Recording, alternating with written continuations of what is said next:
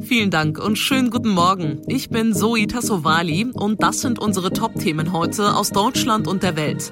Macron-Lager verfehlt bei Parlamentswahl absolute Mehrheit.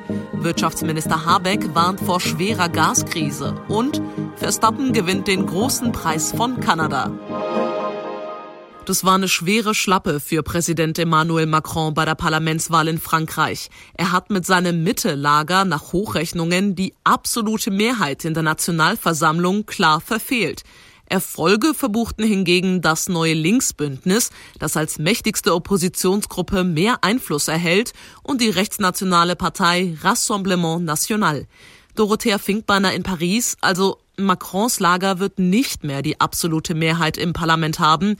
Was passiert denn jetzt? Ja, das hat Premierministerin Elisabeth Born noch in der Nacht klar gesagt. Wir arbeiten jetzt daran, eine handlungsfähige Mehrheit zu finden. Die Frage ist wie, denn mit den Rechtspopulisten und Marine Le Pen geht's nicht. Die Parteien des neuen Linksbündnisses haben völlig andere politische Vorstellungen, sind gegen Macrons Rentenreformpläne, wollen einen höheren Mindestlohn und so weiter.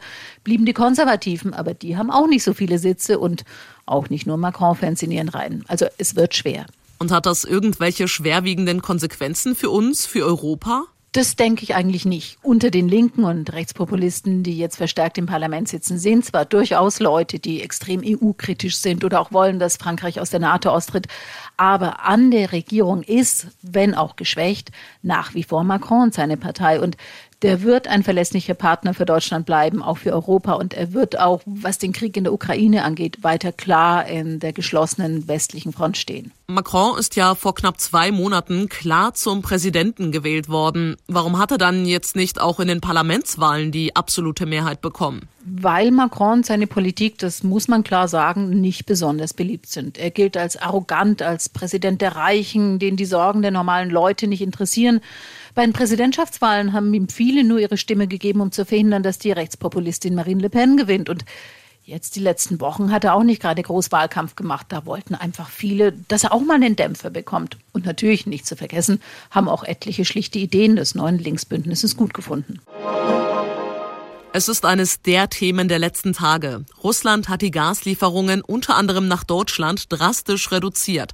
Wirtschaftsminister Robert Habeck reagiert jetzt darauf, es soll weniger Gas zur Stromerzeugung genutzt werden, die Industrie ihren Verbrauch senken. Damit mehr Gas gespeichert werden kann, stellt der Bund einen zusätzlichen Kredit bereit. Jan-Henner Reitze in Berlin. Was plant Habeck genau, damit Deutschland nicht die Energie ausgeht im Winter? Der Staat stellt 15 Milliarden Euro zusätzlich zur Verfügung, um sicherzustellen, dass trotz der steigenden Preise genug Gas eingekauft werden kann. Und zwar als Kredit für die Trading Hub Europe. Das ist die übergeordnete Gesellschaft, die Gas für den deutschen Markt beschafft. Ziel ist es, dass so viel Gas wie möglich in die Speicher für den Winter fließt. Deshalb soll auch eine Belohnung für Unternehmen geschaffen werden, die Gas sparen und ein Gesetz dafür sorgen, dass weniger Gas zur Stromerzeugung genutzt wird und dafür Kohlekraftwerke hochgefahren werden. Dem soll der Bundesrat in seiner Sitzung am 8. Juli zustimmen. Wie ernst ist denn die Lage aus Habecks Sicht? Der Gasverbrauch muss weiter sinken, sonst wird es im Winter wirklich eng, sagt Habeck. Die Speicher müssten dann voll sein, das habe oberste Priorität. Seit dem Beginn des Ukraine-Kriegs setzt die Bundesregierung ja alles daran, so schnell wie möglich ganz unabhängig von russischem Gas zu werden, zum Beispiel auch durch den Bau von Flüssiggasterminals. Langfristig sollen Wind- und Solarkraft ausgebaut werden, aber es fehlt einfach die Zeit. Bis zum nächsten Winter wird das nicht komplett gelingen. Das weiß auch Russlands Präsident Putin und er hat damit ein echtes Druckmittel gegenüber Deutschland in der Hand. Die Ereignisse in der Ukraine haben uns mal wieder gezeigt, wie schnell Menschen zu Geflüchteten werden können. Heute am Weltflüchtlingstag wollen wir uns mal ein paar Zahlen und Fakten nochmal genau anschauen. Insgesamt sind weltweit rund 100 Millionen Menschen auf der Flucht. Aus der Ukraine sind laut Angaben des UNHCR aktuell 5 Millionen Menschen auf der Flucht. Mit welchen Problemen haben Sie überhaupt zu kämpfen, Chris Melzer vom UNHCR? Ja, der Hauptgrund ist sicherlich ähm, nach wie vor Unterkunft, Unterkünfte und das ähm, könnte eben auch so bleiben. Wir müssen sehen, dass die von diesen fast 5 Millionen Flüchtlingen die allermeisten tatsächlich privat untergekommen sind. Und das ist auf der einen Seite sehr schön, aber das macht natürlich auch Probleme. Und wenn diese Krise länger anhält und damit müssen wir ja nun leider rechnen, dann wird das mit Sicherheit eine der großen Herausforderungen. Was bedeutet denn eine Flucht für die Psyche der Menschen? Wenn man alles verloren hat, wenn man äh, nicht weiß, was kommt, wenn man vielleicht noch ähm, Familienmitglieder daheim hat, von denen man nicht weiß, wie es ihnen geht oder sie eben nach wie vor in diesem Kriegsgebiet sind, dann äh, ist es natürlich auch eine, eine unglaubliche psychische Belastung für die Frauen und gerade für die Kinder, die geflohen sind. Und wie ist die Situation in Deutschland? Was wird hier für die Geflüchteten getan? Natürlich stehen äh, nicht mehr oder nicht mehr so viele Menschen an den Bahnhöfen mit Schildern und, und, bieten Hilfe an. Das ist ja ganz klar. Es sind jetzt immerhin dreieinhalb Monate, fast vier Monate. Ähm, aber die, die große Hilfe ist da und ich kann nur dafür werben, dass man ähm, weiter Flüchtlinge aufnimmt oder sie weiter beherbergt. Ich denke auch, wir sind da auf einem, auf einem guten Weg. Ich höre also von sehr, sehr vielen ukrainischen Flüchtlingen, dass sie sich sehr aufgenommen fühlen. Bei vielen Problemen, gerade mit der Bürokratie natürlich, fühlen sie sich doch hier wirklich gut behandelt, gut aufgenommen. Das Kolosseum in Rom, die Akropolis in Athen und der Eiffelturm in Paris. Das sind so Orte, die jeder mitnimmt, wenn er dort in den Urlaub fährt. Aber die beliebten Urlaubsländer haben natürlich noch viel mehr zu bieten. Diese Woche fragen wir mal unsere Reporterinnen und Reporter, was sie so empfehlen und welche Trends es vor Ort gibt. Und heute schauen wir zuerst in das Heimatland meiner Eltern, nach Griechenland. Takis Zaphos, gibt's denn besondere, vielleicht schräge Sommer- oder Urlaubstrends dieses Jahr in Griechenland? Der Trend ist Feiern bis zur Ohnmacht, vor allem auf den sogenannten Jet-Set-Inseln wie Mykonos oder Santorin, aber auch Antiparos. Da ist nachts äh, dieses Jahr der, der Teufel los. Laute Musik, endloser Tanz und es wird viel getrunken. Alkohol natürlich. Kann man denn in Griechenland besonders ungewöhnlich übernachten? Kennst du da irgendwelche besonders kuriosen Unterkünfte?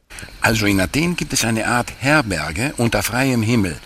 Da das Wetter hier mitspielt, äh, nachts zeigen die Thermometer in den nächsten drei Monaten Werte über 22 bis 25 Grad, ist das möglich und es ist auch sehr günstig. Fünf bis zehn Euro pro Kopf und Übernachtung.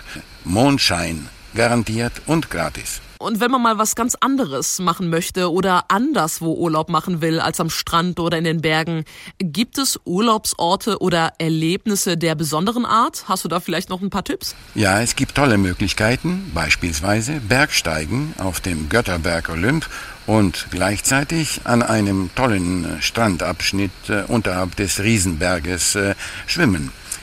Den Gipfel in Höhe von knapp 3000 Metern Höhe erreicht man in zwei Tagen mit einer Übernachtung halbwegs. Danach Schwimmen und Sonne endlos am Strand mit den verschneiten Gipfel des Olymp im Hintergrund. Unvergessliche Ferien, sage ich euch. Also wenn jemand noch eine Urlaubsidee braucht, bitteschön. Ich wünsche ganz viel Spaß. Und dann wird's kurz zum Ende dieses Podcasts nochmal sportlich. Der WM-Titelverteidiger und Führende in der WM-Wertung der Formel 1, Max Verstappen, hat auch den großen Preis von Kanada gewonnen. Für den Red Bull-Piloten war es schon der sechste Sieg im neunten Saisonrennen. Zweiter wurde Carlos Sainz im Ferrari vor Mercedes-Fahrer Lewis Hamilton. Sebastian Vettel im Aston Martin wurde Zwölfter. Max Verstappen strahlte glücklich auf dem Podium. Bis zum Schluss war das Duell um den Sieg zwischen Verstappen und dem angreifenden Carlos Sainz packend und eng. Ich habe alles gegeben. Es war so aufregend, jubelte Verstappen. Die letzten Runden, da brauchte man ein starkes Nervenkostüm, gibt Red Bull Sportdirektor Dr. Marco zu. Pech hatte Mick Schumacher stark auf Punktekurs, fiel er in Runde 20 mit Technikdefekt aus. Sebastian Vettel kämpfte sich nach vorne in die Punkteränge, verpasste die Top Ten am Ende aber knapp. Inga Stracke zum Kanada Grand Prix und so weiter das Wichtigste für diesen Montagmorgen. Ich bin Zoe Tassovali und wünsche Ihnen einen guten Start in die neue Woche.